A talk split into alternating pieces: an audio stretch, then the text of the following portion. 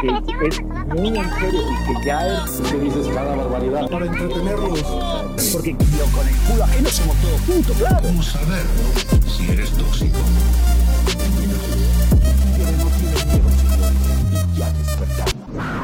Libertarios tóxicos. ¿Cómo están? ¿Cómo están, libertarios tóxicos? Bienvenidos a su podcast favorito. Yo soy Mike y esto es Libertarios Tóxicos. Y me acompaña, como siempre, Marcelo.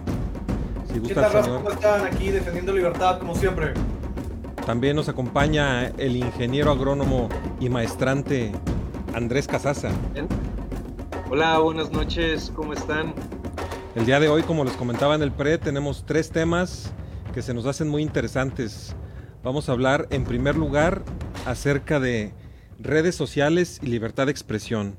¿Cuál es la situación con esto, Andrés, si nos pudieras decir?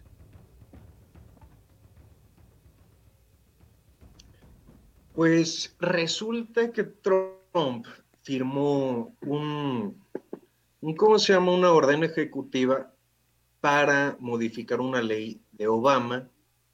Este, realmente no conozco muy bien de lo que iba la ley de Obama. Este, hace rato encontré, de hecho, la orden ejecutiva de Trump, eran más de 90 páginas. Este, realmente no la leí. Pero lo que hacía la ley que había puesto Obama allá por el año 2012, me parece, probablemente esté equivocado, pero según yo fue en ese año, era proteger a los dueños de las redes sociales del contenido que se publicaba. Bajo esta excusa, las redes sociales empezaron a censurar cierto contenido y este como fake news o contenido que ellos consideraban inapropiado. El problema es muchas veces esa línea tan frágil entre lo que es inapropiado y lo que ya es te molesta por algún tipo de ideología que tengas. Entonces empezó a utilizar este tipo de censura selectiva, según Trump, para censurar noticias a favor de los republicanos y, este, y modificar, digamos, la opinión del electorado estadounidense. Y lo que quiere es modificar esta ley, que realmente es que el gobierno se mete en las redes sociales y que las redes, o sea, más o menos que Trump se vea favorecido ahora por las redes sociales, según, pues también para que no hablen mal de él, probablemente para tener más control sobre las redes sociales. Pues No sí. sé qué opinan ustedes, pero yo tengo como algunas ideas que chocan. Adelante, Marcelo, acuérdate que ahora vamos a interrumpirnos. Por una parte, yo pienso que obviamente está mal limitar la libertad de expresión y libertad de, de propiedad, ¿verdad? Decirle a alguna persona qué es lo que quiere hacer. Si una persona quiere eh, decidir quién puede o no opinar en, en su propiedad, es, es libre de hacerlo, eh, aunque su propiedad sea un programa de software. Y por otra parte, pues odio a los socialistas y a veces pienso que um, leyes como estas ah, tienen su utilidad política, porque el fin de esta ley no es necesariamente pasarla, es usarla como un- una amenaza para que pueda tener más ventaja a los republicanos en las próximas elecciones. Y parte de mí piensa si tiene que amenazar a gente para poder ah, eh, lidiar con los socialistas en su, en su batalla política. Y, y tomando en claro que, que Trump no es nada que libertario, ¿verdad? Nada más simplemente es un, un cáncer menor a la alternativa. Creo que esta podrías justificarlo. Eso es, esa es mi, mi vista en contra, de igual que este que nuestro invitado. Bueno, yo básicamente lo que me gustaría hablar de este tema es que imaginemos que tú quieres construir el nuevo YouTube o el nuevo Facebook y te encuentras, o, o el nuevo Mega Upload, como le pasó al de Mega, y te encuentras con que la gente empieza a subir pornografía infantil a Mega, a tu Mega que estás tú fundando, y que empieza a hacer grupos de pornografía infantil en tu nuevo Facebook y que empieza a hacer canales de YouTube con, con el mismo contenido en tu YouTube nuevo. Eh, ¿Sería tu responsabilidad o sería la responsabilidad del usuario? ¿Qué opinan ustedes? Responsabilidad del usuario, 100%. ¿Tú qué crees, Marcelo? Responsabilidad del usuario.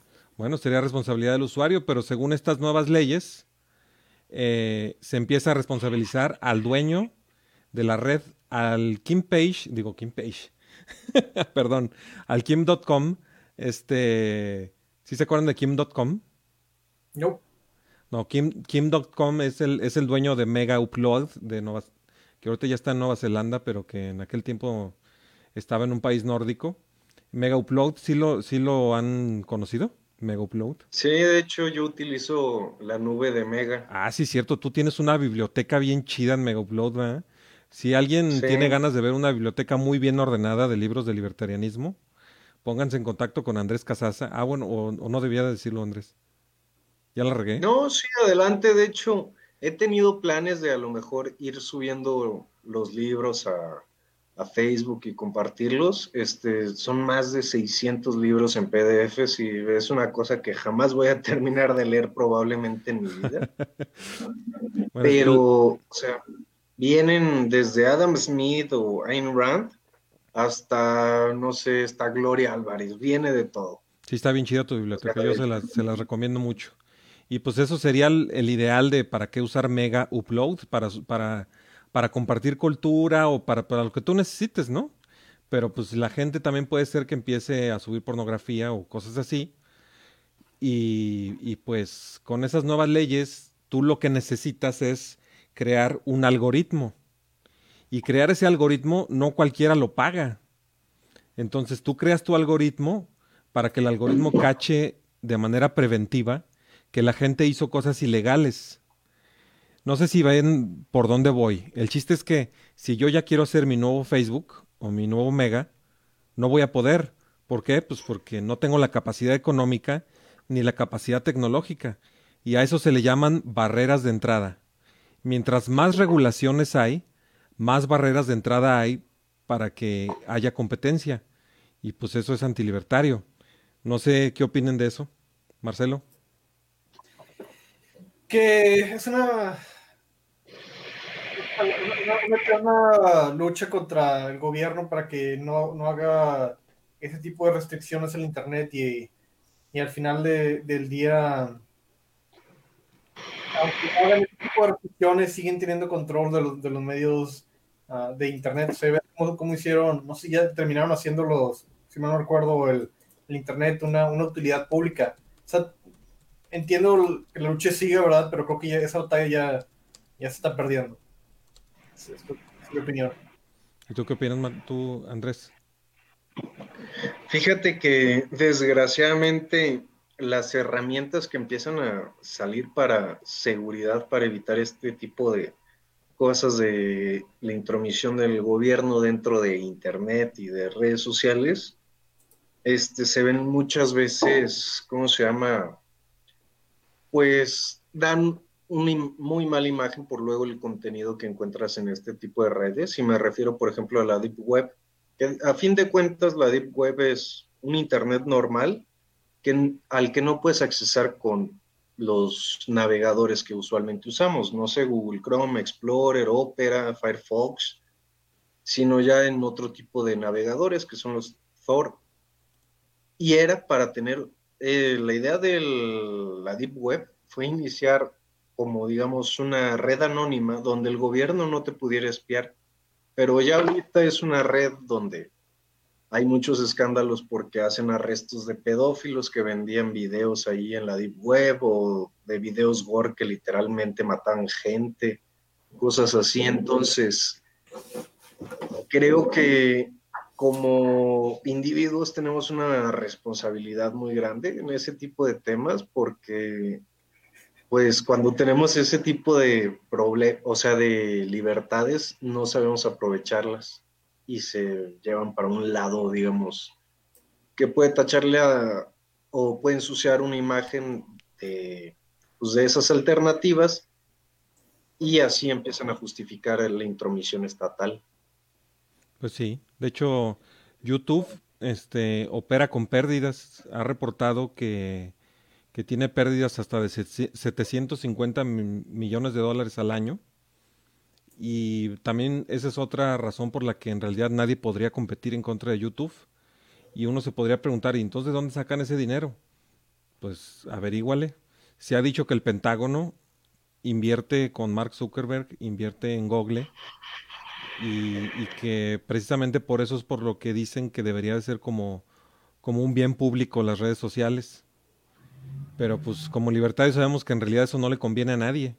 No solamente entras en la tragedia de los comunes, sino que pues, pones en peligro la libertad de expresión. Ellos mismos mezclaron el tema tanto. privacidad. Claro, la privacidad y, y- y, pues, todo lo que eso conlleva.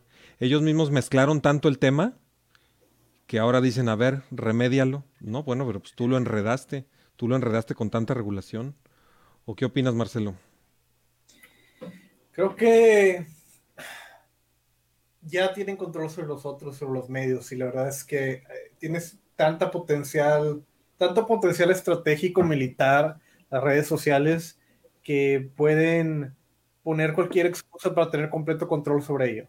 O sea, vamos a pasar sobre la- la- lo obvio, ¿verdad? Que es que con cualquier edicto presidencial pueden tomar control de absolutamente todo lo que quieren porque básicamente se pasan la constitución por el arco del triunfo, ¿verdad? Porque hay una clause o hay una parte de la constitución que diga, que dice the, ¿cómo se dice? The proper clause algo así, que básicamente dice que el Congreso puede hacer todo lo que se requiera para hacer lo que quiera hacer el Congreso. Una, una tontería así bien, bien, bien vaga y de ahí se agarran para de que hacer absolutamente todo. Así que, ah, eso quiere decir que podemos hacer que, que te comas un puerco vivo, así como, así, sí, sí, te vamos a obligar de que, a que hagas algo que no quieres hacer porque, pues, porque el público lo, lo requiere, así, bien abstracto. Ah, y bueno, el punto es de que, aun cuando ese no es el caso, hay una gran cantidad de, de, de programas estratégicos que se pueden hacer con redes sociales, como por ejemplo predecir quién es más probable de volverse un terrorista, quién es más probable de cometer un crimen, eh, afectar elecciones, como fue el caso en la Creo que elección. ahí, ahí estás mencionando otro tema, justamente tanto control que están queriendo tener con las redes sociales y supuestamente los algoritmos que ya mencionamos que previenen el crimen, pero en los atentados terroristas no han evitado ninguno, ningún algoritmo ni todas las medidas de seguridad han logrado evitar En- ningún atentado. Venga. En China lo intentaron implementar y hasta donde yo sé no les funcionó. Y eso que ahí, o sea, el gobierno sí tiene un control absoluto del Internet. Entonces es como dice Ron sí, Paul, es como dice Ron Paul, a ver, ¿dónde es donde hay más control del Estado? En la prisión. Y ni siquiera en la prisión han logrado evitar el asesinato, ni las drogas, ni que haya armas. Entonces, ¿de qué se trata? Aunque nos tengan como en una prisión, no van a lograr este, controlarnos. Y bueno, estos fueron los 10 minutos del primer tema. No sé si tengan alguna conclusión que quieran dar cada quien. Que en vez de utilizar Google, utilicen el buscador DuckDuckGo. O sea, pato, pato, go. Mm. punto com. Ese no te rastrea ni guarda ningún tipo de historial de tus búsquedas. ¿Tú, Marcelo? ¿Quieres dar alguna conclusión? Ah, sí, eh, dentro de lo posible, pues intenta no darle información al gobierno, intenta eh, no alejarte de esos sistemas de control, pero, pero es una batalla perdida. Yo creo que, que hay que lucharla de todas maneras, pero el, gobierno tiene tantas excusas legales como para tomar control de las redes cuando ellos quieran y apagarlas cuando les, les parezca no, no óptimo para ellos que que es nada más una evidencia más de cómo somos esclavos al sistema y realmente no es, no es como, no tenemos una, una autonomía real. Un comentario sobre lo que dijo Marcelo, este, hasta donde yo sé aquí en México, el gobierno tiene el poder para desactivar el internet en ciertas zonas si llega a ser necesario. Y eso también se implementó en Venezuela en manifestaciones. Y fregada. bueno, también utilicen el navegador Opera, traen, ya trae VPN incluido, gratis. Bien, Eso no lo sabía. Bueno, mi conclusión también es un comercial. Métanse a libertv.live. Ahí no les pido ni correo ni nada. Y ustedes pueden tener su nickname, el que quieran, como en el internet de antes. Me das tu nickname, tu nickname, yo te hago tu cuenta en libertv.live y vámonos a chatear allá de manera anónima. Bueno, esa es mi conclusión de este tema. Métanse a libertv.live. Bueno, el tema que Búsquenlo sigue. en DuckDuckGo y en el navegador Opera con el VPN activo. Sí, la verdad es que ese, ese debe ser nuestro próximo tema, o sea, que, que, que Luis hablara sobre todos estos programas que, que les podemos sacar provecho con mucha facilidad. La verdad es que punto, punto para próximo tema, ¿sí? Sí. Bueno, el siguiente tema, el siguiente tema es conspiranoia y Bill Gates. Bueno, an- antes de pasar al tema que sigue, le agradezco a David Ross su comentario, en donde etiqueta a cinco personas, digo, perdón, cuatro personas para que nos vengan a escuchar. Muchas gracias a Dav- David. Este, el tema que sigue es conspiranoia y Bill Gates. No sé si quieran que yo diga algo de esto o, o quién empieza. Tú dale. Bueno, Este, desgraciadamente no fui por mi gorrito de aluminio. Bueno, aquí Iniciamos muy temprano. aquí el chiste es que entre, entre acusaciones de clasismo y todo eso, todos hemos visto esos memes del Shrek que están diciendo que te van a sacar el jugo de las rodillas para, para que sirvan como combustible para las torres del 5G y que mientras te ponen la vacuna, Bill Gates va a aprovechar para que te metan un chip RFID Por culo. en la, inye- en la inyección, sí, también por ahí. En la Este, ingle. En la ingle, eh, con la inyección. Eh, todo esto, pues, se escucha muy jalado de los pelos, eh, pero ¿qué es, qué es lo que está pasando con, con Bill Gates y con Salinas Pliego y con toda esta gente, incluso con, con nosotros que nos atrevemos a estar levantando la voz con todos estos temas? Me gustaría relacionarlo un poquito con, con lo que decía Miguel Ancho Bastos acerca del aristicidio.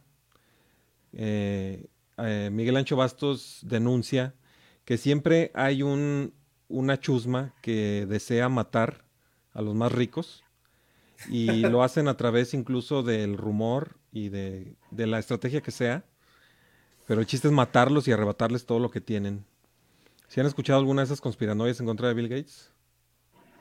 Miles, miles.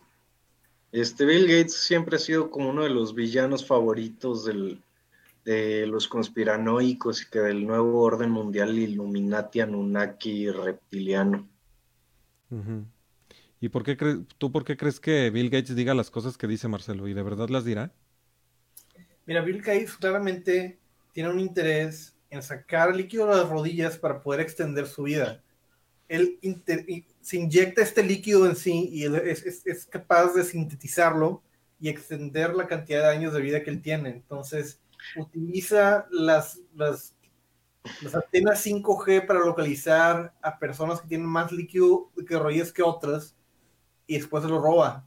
A mí no, no creo, no, no veo cuál es la duda aquí, tipo, es, es, es obvio para todos que eso es lo que está sucediendo, no sé por qué. Bueno, por otro lado, hemos visto, por ejemplo, que Pues es que Marcelo no está tan mal, ¿eh? O sea, el líquido de las rodillas es líquido sinovial y tiene ácido hialurónico. Ese se utiliza para la cicatrización y también para la hidratación en pieles extremadamente resecas.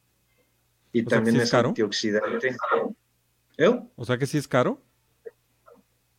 Pues lo venden, según yo, como cremas para la cara y creo que sí son caras. No. Bueno, también les decía que por otro lado, eh, la- no me acuerdo lo que... extrae de manera industrial. eh, bueno, les decía que por, que por otro lado hay juzgados donde eh, ya se está aceptando, bueno, no juzgados, o hay una investigación ahorita que se está aceptando de que Jeffrey Epstein no se suicidó, no sé si se enteraron, pero después de Va tantos memes, un ¿mande? documental en Netflix. Va a salir un documental en Netflix. ¿Y va a incluir el momento O de la muerte? No, pero va a salir ya el documental de los crímenes de Epstein y todo lo alrededor de su muerte. ¿Quién tiene Lo ganas de...? mi. La neta, yo sí lo quiero ver y se- me llama mucho la atención por lo que lo dices. O sea, ya para que Netflix lo saque, que es como que siempre ha sido el bastión demócrata y a este Epstein lo relacionan mucho con algunos demócratas. Se me hace como que sí, lo que ibas a decir de los memes han tenido mucho impacto. Pues sí, aunque también podemos ver que ahí vemos que ni siquiera está limitado Donald Trump ni nadie que esté gobernando. En realidad todos los medios son siempre villamelones en, en- en- hasta cierto punto. Sí puede haber unos medios que sean más demócratas que otros y otros más republicanos, pero siempre todos van a estar al cobijo del que está gobernando en el momento. Es como Televisa y TV Azteca ahorita pues, le hacen la barba completamente a López Obrador, a pesar, a pesar de que antes eran completamente opuestos. Pero, Fíjate pues que yo siento que TV Azteca fue como que siempre un poquito más pro AMLO, o sea, desde antes de que ganara la presidencia, pero el que sí era completamente anti-AMLO era Televisa. Y tanto así que ahorita yo creo que el CACAS le está pagando favores a Salinas Pliego, por eso que no cerraron los Electras, que la contratación de seguros de ahí de Grupo Azteca, que poner a Cuauhtémoc suma de secretario de la CEP, todo ese rollo. Pues bueno. Este, y a fin de cuentas, o sea, lo que pasa en las redes ahorita, ¿cuántos canales no ves? Por ejemplo, Chapucero y Quesadilla de Verdad y si no sé cuántos, este, que son instrumentos de propaganda completamente. O sea, el gobierno, claro que le interesa tener esa injerencia en redes sociales y en todo este rollo de la comunicación, pues claro.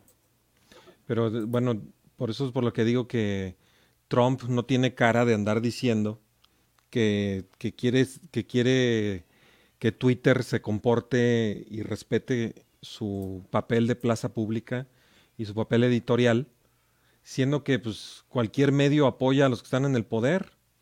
Y, si Trump publicara las cosas en su propia página de la Casa Blanca o en, su, en alguna página de la presidencia, los dominios tan baratos, los mismos periodistas estarían ahí detrás de la noticia, estarían tratando de publicar. A él no le hace falta que Twitter no lo censure. Es verdaderamente ridículo. O sea, Twitter censuró un tuitazo de Trump y ya por eso Trump se enojó. Pero para mí todo eso nada más es un teatro en donde uno hace como que publica, otro hace como que lo censura y el otro hace como que se enoja con tal de lograr que el Internet esté mucho más censurado que antes. Pero ya me regresé de tema, ahorita estamos hablando de conspiranoia y de Bill Gates. Es que de hecho eso también podría ser un tema completamente conspiranoico. Nada más me tendría que poner el gorrito de aluminio y empezar a hablar de eso y terminar divagando de por qué el mundo es una simulación. claro. Este, Marcelo, estás muy callado, ¿qué onda? No, ahora más escuchándolos, creo que, que Donald Trump claramente está haciendo esto como una manera para manipular los medios. No, no creo que llegue, llegue a más, pero pues quién sabe con el tipo de congreso que tiene. Es, es de preocuparse, pero pues es, siempre una, una, batalla perdida. La verdad es que estamos viendo cómo se, erosionan más y más las libertades individuales para darle más poder al gobierno central.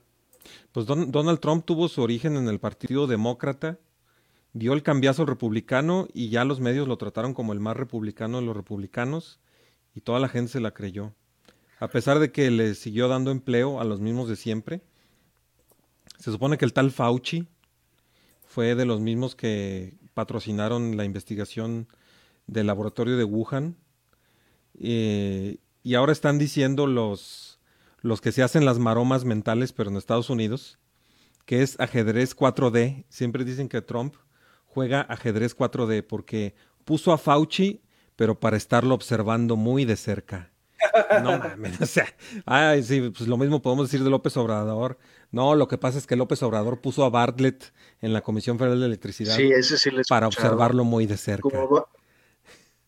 No, y además yo también he leído la teoría ira de que es como se llama el informante de la mafia del poder en el gobierno de AMLO, o sea que este Barlet le pasa toda la información de la mafia del poder a AMLO. Pues y neta.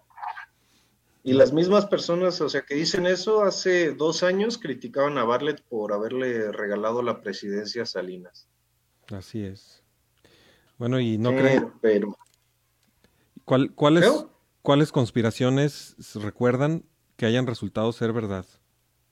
Por ejemplo, dicen que, que Stanley Kubrick filmó el alunizaje y que el alunizaje fue, o sea, que sí sucedió, pero que lo que vimos aquí fue producido por Stanley Kubrick, que habría sido imposible aventar la señal desde la luna hasta acá. Y todos los gringos, como querían lucirse, le dijeron a Stanley Kubrick que, que, que imitara lo que estaba pasando en la realidad para darle un producto a los americanos. ¿Habían escuchado eso? Incluso sale en un, en un episodio de Ricky Morty. No sé si lo vieron. Sí, sí lo vi. Sale... Sí, pero es que suena, o sea, suena algo creíble, realmente no es como tan disparatado esa teoría, o más bien, no sé, no me gusta llamarla teoría de conspiración porque a fin de cuentas todas son hipótesis, pero sí, este, no suena tan descabellada esa, o sea, sí suena posible. De hecho, son- sonaba más descabellada la de Epstein. Yo me acuerdo hace muchos años cuando Alex Jones se la pasaba diciendo que, que los reptilianos eran unos seres transdimensionales que se alimentaban de la energía de los pequeños niños aterrorizados y que había una isla de pedófilos en donde iban en aviones y en barcos y hacían sus mega fiestas y mega orgías. Yo cuando lo escuchaba yo decía, bueno, ¿este güey está loco qué? Y luego resultó que lo de Epstein fue verdad. Yo la verdad desde entonces, o sea, yo no, la verdad yo siempre he visto a Alex Jones y, y como, como dos de cada diez cosas que dice, luego resultan verdad. Güey, pues ese vato descubrió el Bohemian Group, o sea, fue el primero en ir, o sea, se coló al Bohemian Group para demostrar que sí existía. Antes de él nada más era una teoría de conspiración, o sea, ahorita ya se sabe que es una realidad.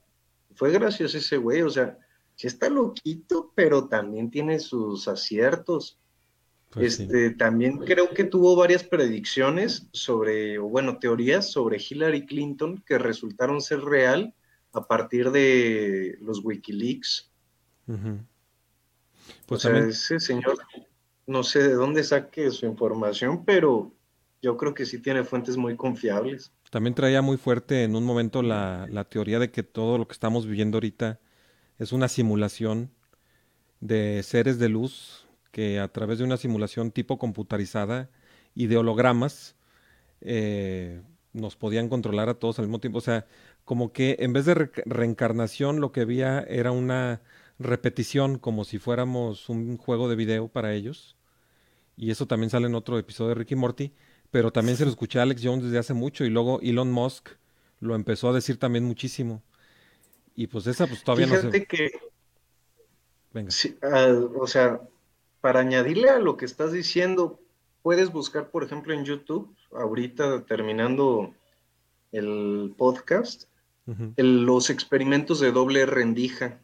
Es un fenómeno físico que está registrado que pasa, pero está muy interesante y de hecho muchos conspiranoicos utilizan ese experimento de la doble rendija para justificar sus teorías de por qué el mundo es una simulación. Como que es el... Y también, ¿eh? Bueno, nomás te interrumpo para decirte que Marcelo tiene cara de ¿qué chingados estoy haciendo aquí? ¿Qué puedes, Marcelo? Sí, Ah, no, es que se quedó congelada tu de- pantalla, Marcelo. Ah, que. Marcelo, así pensando, para entenderle a estos güeyes, seguramente me tengo que dar un toque porque no estoy entendiendo ni madres. No tengo problemas con darme toques, nomás estoy conseguir un contacto. que- Oigan, ya, ya se nos acabó el, el tiempo de este tema. ¿Van, van a decir alguna conclusión? Sí, Yo quería comentar sobre, sobre la pregunta que habías hecho. Tengo algunos. Que básicamente la pregunta era qué tipo de teorías conspiranoicas eh, terminaron siendo verdaderas, que estaban interesantes. A mí me pareció sobre la, la guerra, la Segunda Guerra Mundial, cuando entró Estados Unidos a, a- a la guerra contra Alemania. La teoría conspiranoica es que Estados Unidos había falsificado, había manipulado el suceso de- del hundimiento de Lusitania para, para justificar la entrada a la guerra. Y, eh, y terminó siendo cierto. Esencialmente Estados Unidos dijo, ah, mira, eh, un submarino alemán destruyó una nave con civiles de nosotros y por lo tanto vamos a entrar en guerra, cuando realmente esa nave tenía armas que iban a ir para Inglaterra. Ah, también hicieron lo mismo, fue en Corea, donde dijeron de que, ah, nos están atacando nuestras naves los coreanos, de que, pero, pero nunca sucedió y justificaron una, un alzamiento de armas. Ah, una variedad de Falsas banderas les dicen, ¿no? falsas banderas, ¿verdad? Este, Saddam tenía este, armas de destrucción masiva, ¿verdad? Todo era conspiranoia hasta que no encontraron absolutamente nada y ahora de que pues nadie es responsable de nada. Ah, Fíjate que, ¿cómo se llama? Curioso de la Segunda Guerra Mundial, o sea, ya está desclasificada esta información, pero Estados Unidos tenía planes de guerra y entre los planes este, estaba invadir Canadá e invadir México. Ah, caray. ¿Y para qué quieren? Sí. Pues es que tenían estrategias para, o sea, dependiendo de con quién se aliaban o qué hacían o si se iban por su cuenta. De hecho, o sea, tenían planes de cómo sería su frente de batalla si se aliaban con Alemania. O sea, para intentar, digamos, planificar todos los escenarios posibles. Yo, yo tengo una página que es, que es bastante desconocida, tiene muy pocos likes, que se llama Libertarian Lore, y ahí subí un video de una entrevista a Juan Rulfo donde él explica que se capturaron unos, unos barcos alemanes, que eran barcos cisterna, y que por eh, el nacionalismo tan rancio que había en esos tiempos, que eran los tiempos de la Segunda Guerra Mundial, eh, los generales dijeron que no querían ver a ningún alemán dentro de esos buques alemanes y pusieron a puros mexicanos. Y los mexicanos estaban tan mensos para, para, para navegar esos barcos que se les quemaron las galeras y se hundieron. Y, y Juan Rulfo se ríe de eso. Él lo dice porque él estuvo encargado de ese lugar y estuvo ahí presente, Juan Rulfo. Poquilla credibilidad, tiene mucha. Este, y todavía, todavía que pongo así la entrevista, bueno, y, y ese fue el pretexto para que México entrara a la Segunda Guerra Mundial también. Y, y, y, ahorita es la anécdota del Día de la Marina, del hundimiento del Faja de Oro y del, y del Llano, del Potrero del Llano se llamaban esos dos barcos. Este, y todavía, todavía puse la entrevista y lo estaba diciendo Juan Rulfo y todavía abajo en los comentarios. No, pues Juan Rulfo está mal. Juan Rulfo, ¿qué sabe? Y, y, no, mi, mi, mi, abuelo se murió en ese barco, ¿cómo no? Bueno, nadie, nadie dice que no se haya muerto gente ahí, pero no se murieron porque, ¿se imaginan? O sea, ¿por qué los alemanes iban a mandar unos submarinos desde Europa hasta Acapulco? O sea, tendrían que darle toda la vuelta al mundo en submarino. Eso es totalmente imposible. Y pues bueno, es, es para abonarle Sí, lo que literal, no creo que pasen por el canal de Panamá unos submarinos. Y menos submarinos enemigos. Y bueno, Sí. O pues sea, no- forzosamente hubieran tenido que pasar por Chile, por Cape Horn y dar toda la vuelta, o navegar hacia Asia y llegar por el Pacífico. Pues sí. Bueno, no sé si ya quieren dar su conclusión de este tema, ya se nos acabó el, el tiempo. Como que sí, sí daban para más todos los temas, ¿verdad? Pero pues, Sí, mi conclusión es que nuestra realidad puede ser explicada con matemáticas. Eso quiere decir que vivimos en una simulación. bien, entonces. Tú, Marcelo, ¿cuál es tu conclusión de este tema? Ah, Es que claramente el COVID es, es una, es una excusa para llegar a llenar, llenar los hospitales de gente y sacarle el líquido a las rodillas. Y en lo que está la confusión, la policía está cambiándole las pilas a todos los palomos que, son. De hecho, el ácido hialurónico del líquido de las rodillas es para, para cicatrizar la herida del chip de los palomos, ¿eh? tiene completo sentido para mí. Es, es- Sí, o sea, Todo coincide, no veo por qué no. todo está coincidiendo. Bueno, el tercer tema es el tema favorito de Marcelo. Estrategias políticas para tomar el poder. Y aquí hago un paréntesis para invitar a nuestros amigos que nos están escuchando que comenten, comenten en el, en la, en la, en el stream de Libertarios Tóxicos directamente, por favor. Los demás no los podemos leer en este momento. Solamente el que está en Libertarios Tóxicos en la fanpage. Este, si gustas hacer la exposición inicial del tema, Marcelo. Sí. Mira, la situación actual es muy sencilla. Estamos en un gobierno socialista que cada vez se vuelve más y más represivo, más y más control sobre la industria privada y las excusas de emergencia, ¿verdad? Son utilizadas para incrementar el gobierno centralista, incrementar los impuestos y esencialmente redistribuir la riqueza para que puedan mantenerse en el poder. Y gran parte de ello lo hace gente corrupta que solamente está ahí para sacar un varo, pero también hay gente con ideología de izquierda que está intentando realmente pues, fastidiar a gente y, y quitar la propiedad a, a personas que trabajaron por ella. Mm, No existe, más que tal vez algunas personas en el PAN, una, un frente razonable, ¿verdad? O una re- retórica y frente político en contra del socialismo. Hasta donde yo sé, no existe. ¿Por qué? Porque básicamente tienes que cuatro, tal vez cinco fuerzas en, en la política, donde está el PAN, PRI, PRD, Morena y PGR básicamente se volvió Morena, podrías decir Movimiento Ciudadano o cualquier grupocillo como el Partido Verde o que no tiene realmente, muy, tiene unos cuantos lugares, pero no tiene tanta influencia. Entonces, todos, todos esos partidos que mencioné son, son socialistas, ya sea porque está dentro del nombre, ¿verdad? Porque están realmente asociados a la, a la socialista internacional, porque tiene políticas públicas redistributivas o porque simplemente la retórica es redistributiva. Es, no, no existe una retórica pro libre mercado. Oye, Marcelo, eh, te haría chido sí. como que nos preguntaras algo, ¿no? Para poder participar también nosotros. no, no, este, es, este, es mi, este es mi momento, Miguel. Este es Ah, mi perdón. momento. Cortando la inspiración. Ah, perdón, perdón. Sí, ya, ya no- ya lo fastidiaste, Miguel, pero gracias. Ah, Di- Dinos, Miguel, ¿qué, qué, qué es lo que opinas tú sobre la, la situación que vivimos y, y- lo- y sobre... no, me gustaría que, to- que después siguieras con tu planteamiento, pero pues danos chance de comentar mientras. También- No, nada más estaba explicando cuál es la mierda en la que estamos, ¿verdad? Para empezar a discutir sobre cómo pues, podemos poco a poco intentar salir un mejor... pero pues ya Bueno. síguele. Ya voy, a eso voy. Bueno, es que ya se acabó la Guerra Fría, por eso era lo Bueno. que quería decir. Gracias. El punto es que si no nos organizamos políticamente, no vamos a llegar a ningún lado. Las alternativas políticas que tenemos son, son minúsculas, ¿verdad? Pero no hay por qué no tomarlas. Y la única alternativa a una versión política sería intentar hacer más mercado negro, ¿verdad? Mucha gente ya está, ya está viviendo en el mercado negro y no hay ¿Agorismo o forma...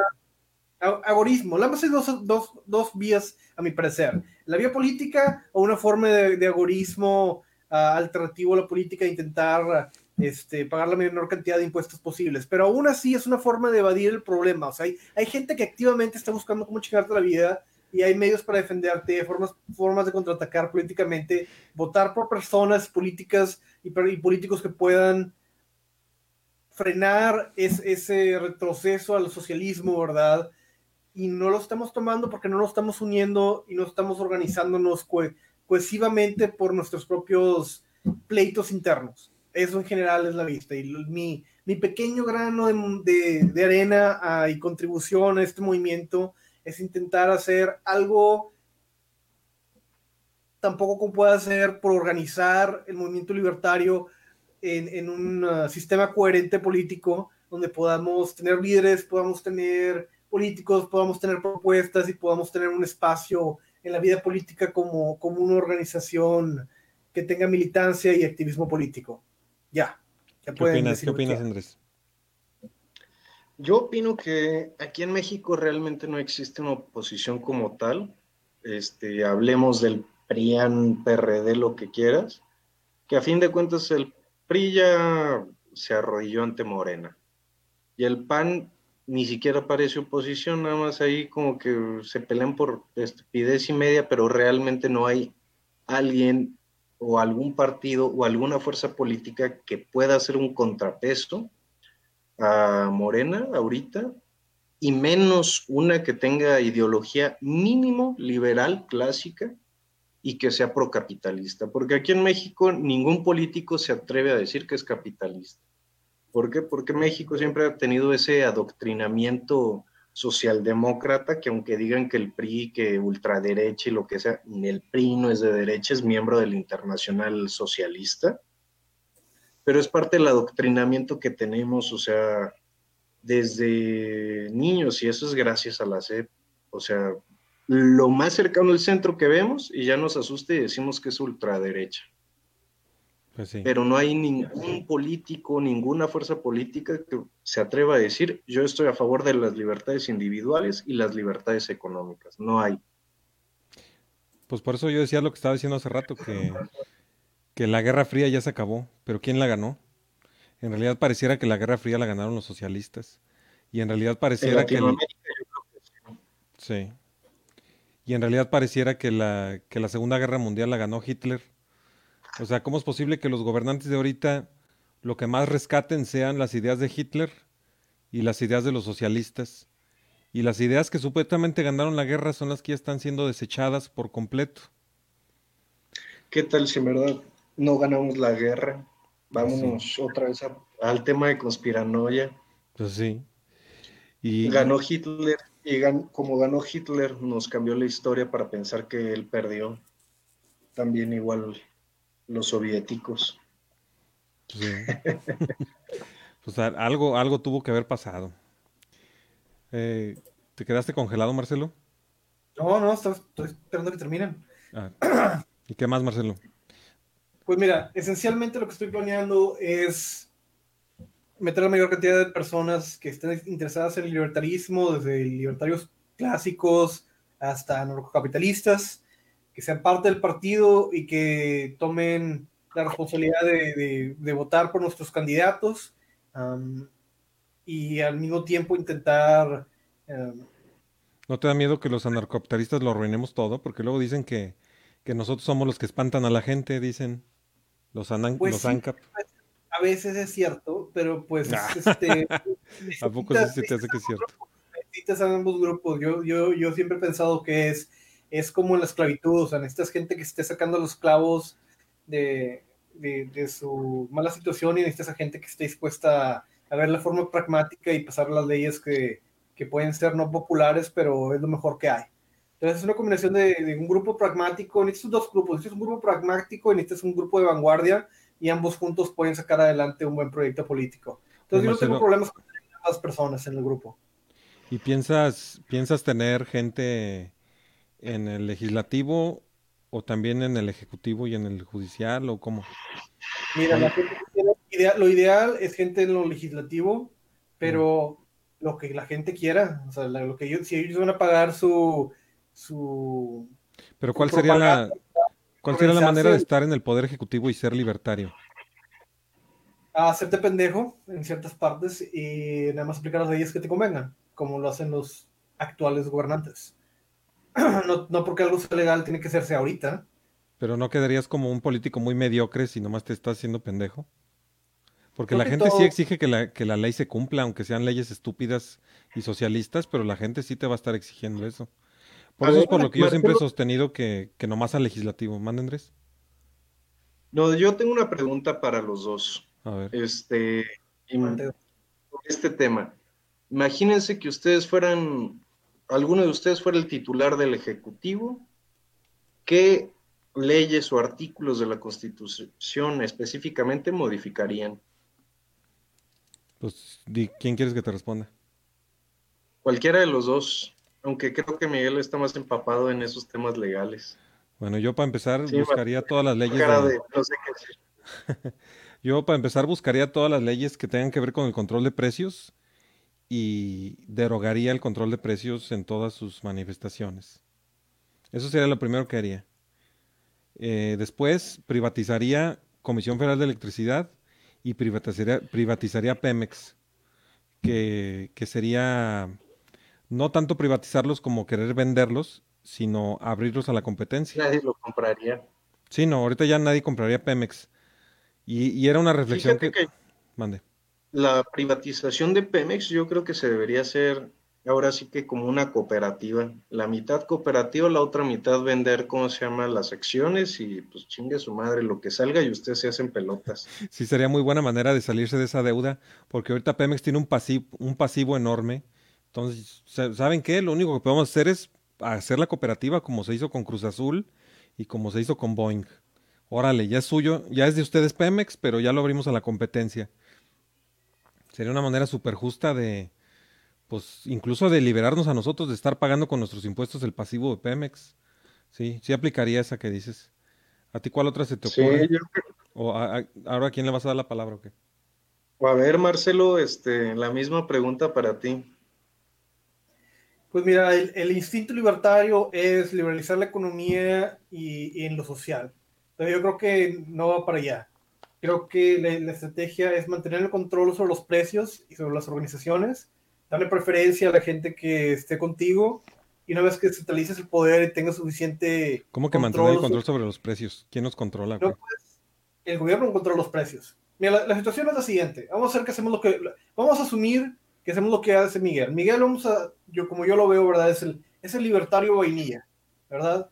O sea, el, el libertario vainilla diría: "Oh, vamos a liberar los precios. ¿Por qué? Porque pues, claramente está mal decir. Dirás el libertario verdadero. ¿Cuál vainilla? Vainilla, vainilla. Como lo que encontrarías así en una. Vainilla, o sea, el clásico, el, con sí, o sea, normal, el de stock.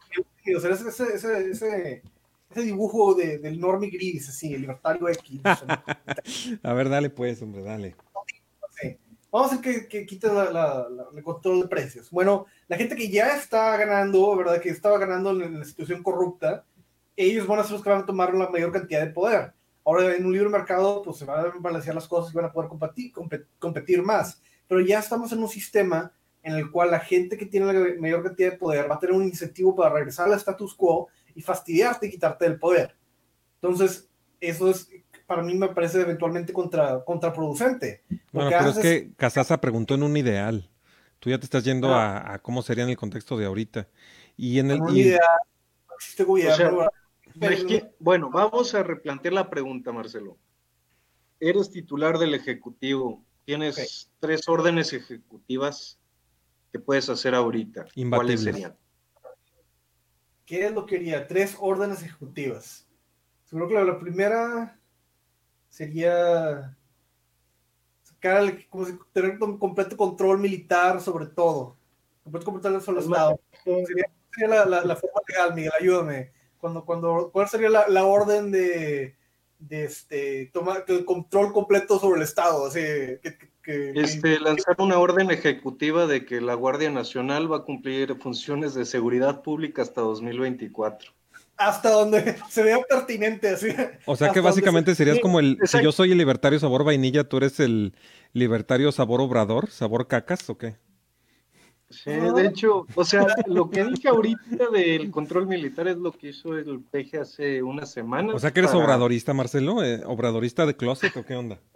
No, soy una persona que entiende que cualquier cosa que, no- que incluya hacer un comité está, está- es como prenderle fuego al proyecto. O sea, cualquier cosa que, te- que- que tenga que ver con hacer un consenso estatal o gubernamental, ¿verdad? De todo el asunto, va a caer en absolutamente nada. ¿Quieres que realmente se hagan las cosas y solucionen los problemas? Es que control- tener, el primer paso es tomar control sobre el gobierno lo más directamente posible.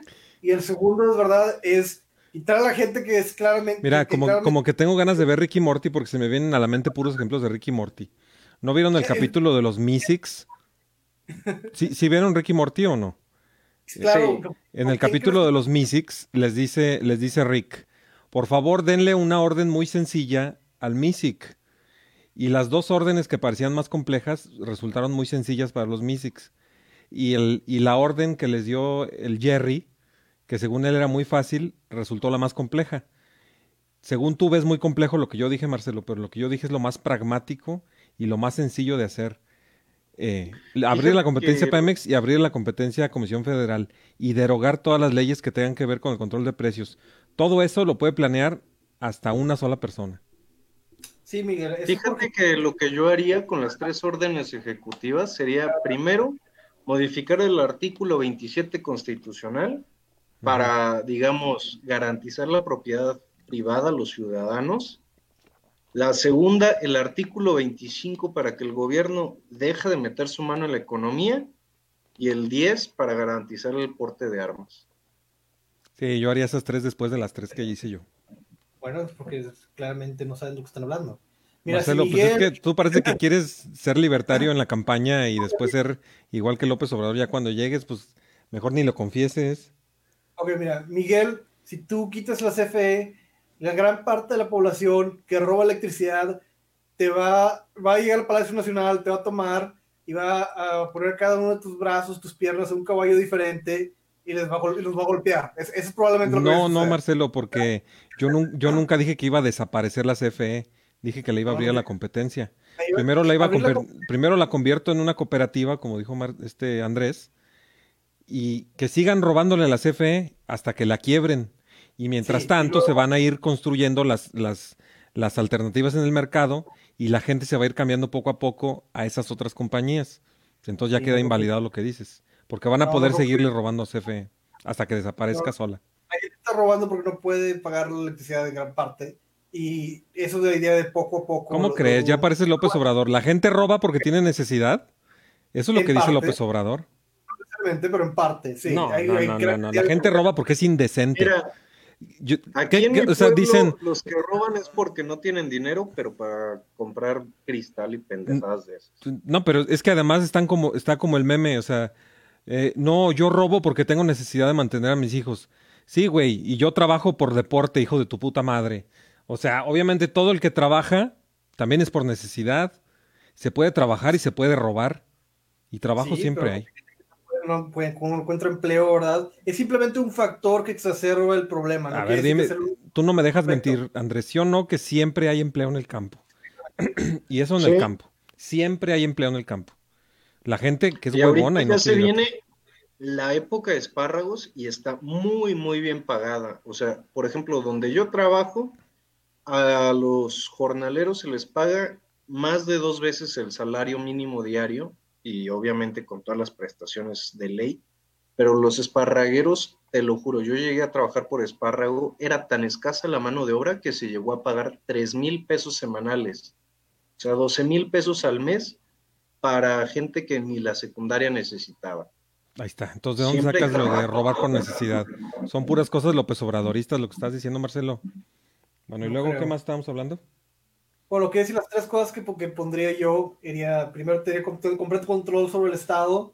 Segundo, sería hacer la ciudadanía no, no automática, tener que, ganar la, ciudadanía. Y supongo que la tercera sería crear un...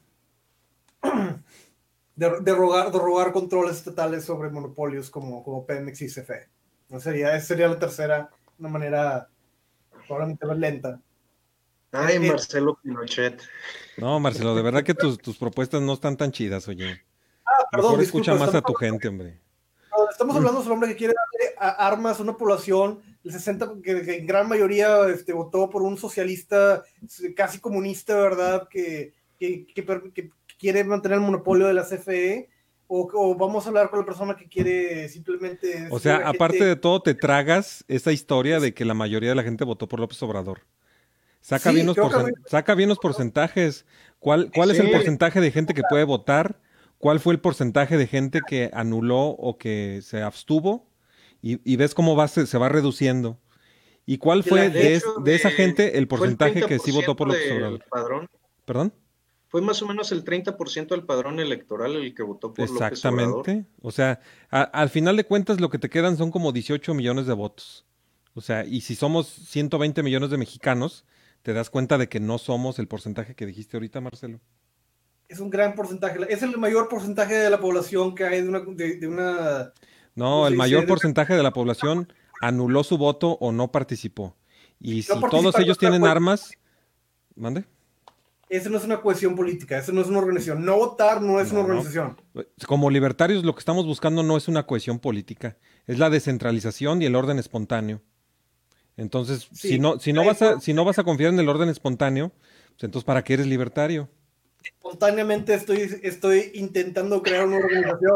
¿Qué, qué- qué- qué tan Inception te sientes, Miguel? No, sí, espontáneamente quieres, quieres hacer una organización, pero jamás, jamás escuchas ni siquiera al- a los que estamos aquí como tratando de, fíjate, ay no, estamos tratando de darle publicidad a tu, a tu plataforma, pero ni siquiera a otros dos libertarios que tienes enfrente puedes convencer.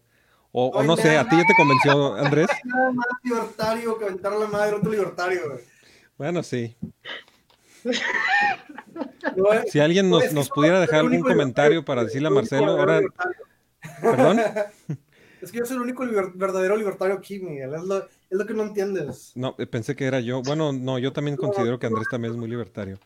A, a ti te doy un te doy un 3, no te creas. Te doy un, un 6, un 4, 5.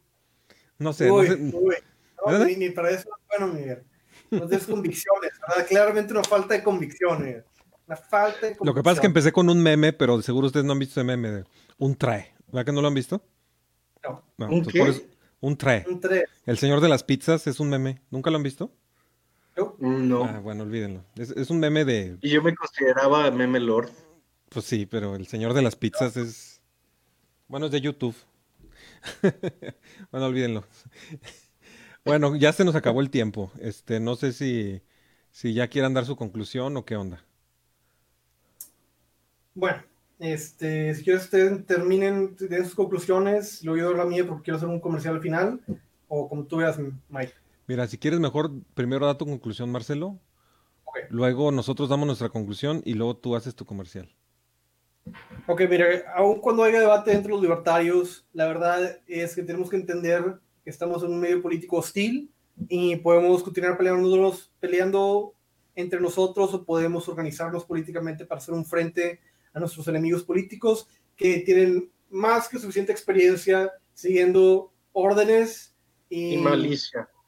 y malicia y haciendo exactamente lo que les diga, ¿verdad? de La, la rata que está enfrente, ¿verdad? Podemos entender que tenemos diferencias y hacer una cohesión política sustancial y coherente o podemos seguir quejándonos. Esas son las alternativas. Yo estoy en el bote de hacer dentro de lo posible lo mejor que podamos por hacer frente a nuestros enemigos y los invito de la mejor manera posible a mis compañeros no tan libertarios como yo, pero aún libertarios, Mike, ¿verdad, Luis? Y entonces, este... es Libertarios mi conclusión. tóxicos. Libertarios tóxicos, a todos los que nos escuchan. Andrés, Sí, fíjate que yo tengo una pequeña teoría de por qué hay tantos conflictos de yo soy verdadero libertario y que yo soy más libertario que tú y cosas así. Mm. Y yo creo que es a raíz del individualismo de los libertarios. O sea, como cada quien, y también llega a haber muchas diferencias por lo mismo, porque cada quien, este, pues como individuo, asume, digamos, ciertas partes de la ideología que le gustan más y pueden chocar con las de otra persona. Como a fin de cuentas no somos un colectivo, un grupo de personas así, sino cada quien ve los intereses individuales que tiene cada persona. Creo que por eso cuesta tanto trabajo ponernos de acuerdo, pero en lo que sí concuerdo 100% con Marcelo es que sí tenemos que organizarnos en algo. a lo mejor. O sea, dejar más allá esta idea de yo soy más libertario que tú o tú no eres un verdadero libertario, sino más bien ir defendiendo los tres principios básicos del hombre, que es vida, libertad y propiedad privada, y de ahí partir a lo demás. Bueno, ¿esa fue tu conclusión, Andrés? Sí, Ok. Ahora va la mía. Bueno, mi conclusión es pues, que otra vez, a pesar de todo el debate, pues sigo cayendo en lo que decía David Friedman, que el momento de mayor éxito de los partidos libertarios es cuando fracasan, porque si tienen muchísimo éxito, pues son arrebatados por gandallas expertos en romper verdaderos movimientos ideológicos y que lo único que van a buscar es el poder. Y me temo que pues, no tiene por qué ser distinto el partido que haga Marcelo. Eh, le deseo la mejor de las suertes, pero pues yo no, yo no creo en los partidos políticos, yo no, yo no entraría en el partido. Yo lo que apoyaría a lo mejor serían candidaturas independientes exclusivamente al poder legislativo y que vayan por, por- la candidatura independiente, no, no a través de partido, porque los partidos subyugan y, y los métodos piramidales eh, son, para mí son antilibertarios y pues necesitaría hacer una teoría acerca de eso. Así que, pues a pesar de que le deseo lo mejor y que también creo que debemos de organizarnos, aunque no en partidos, eh, de todas maneras, pues yo, yo no le entraría al partido. Eh, ahora, si gustas, ya puedes dar tu comercial, Marcelo, para ya retirarnos. Ok. Eh, tu comercial de tu partido. Sí, Tengo una musiquita, pero no la puedo poner. no. Este, tiene- tiene Michael Control. Aunque él tenía grabado el comercial, no sé por qué no lo pone. Pero bueno. Ah, ¿te lo pongo? Si quieres, lo pongo. No, no, ya lo voy a decir, ya, ya, estoy, ya estoy animado para el respecto. Bueno, ¿qué tal, raza? ¿Qué les puedo decir? Ah, mi nombre es Marcelo Orteaga, ah, estudio política, filosofía, ah, finanzas, psicología. Me interesa mucho la ética, me interesa mucho eh, la política mexicana y quiero organizar de la mejor manera posible a los libertarios para poder hacer un frente a nuestros enemigos, los socialistas y comunistas que están bien organizados y poco a poco nos quitan más y más nuestras libertades individuales. Así que si no quieren que este país termine como Venezuela, tal vez sea coherente, ¿verdad?, el organizarnos y hacer dentro de lo posible un, un frente político y sacar adelante candidaturas a lo que quieran, legislativo, ejecutivo, ¿verdad? Mientras las personas estén dispuestas a trabajar creo que debemos, debemos como libertarios estar dispuestos a apoyarlos. Y los invito a que me sigan en el Partido Libertario Mexicano, manden un email, un mensaje, quieren sumarse. Y pues como siempre les recuerdo, si tú estás viendo esto, tú eres parte de la resistencia. Bueno, pues les agradecemos mucho habernos escuchado. Esto fue Libertarios Tóxicos. Eh, muchas gracias a todos los que nos acompañaron. Yo soy Miguel, me acompañaron Marcelo y Andrés. Si gustan despedirse, sin más. Y Adiós, pues, buenas noches. Gracias por aguantarnos. Gracias por soportarnos. Y pues, muchas gracias. Dicen que si tienes un podcast y no estás en Spotify, no existe. ¿Pero qué clase de radio es esta? No es radio, es un podcast. Suscríbete a Libertarios Tóxicos en Spotify.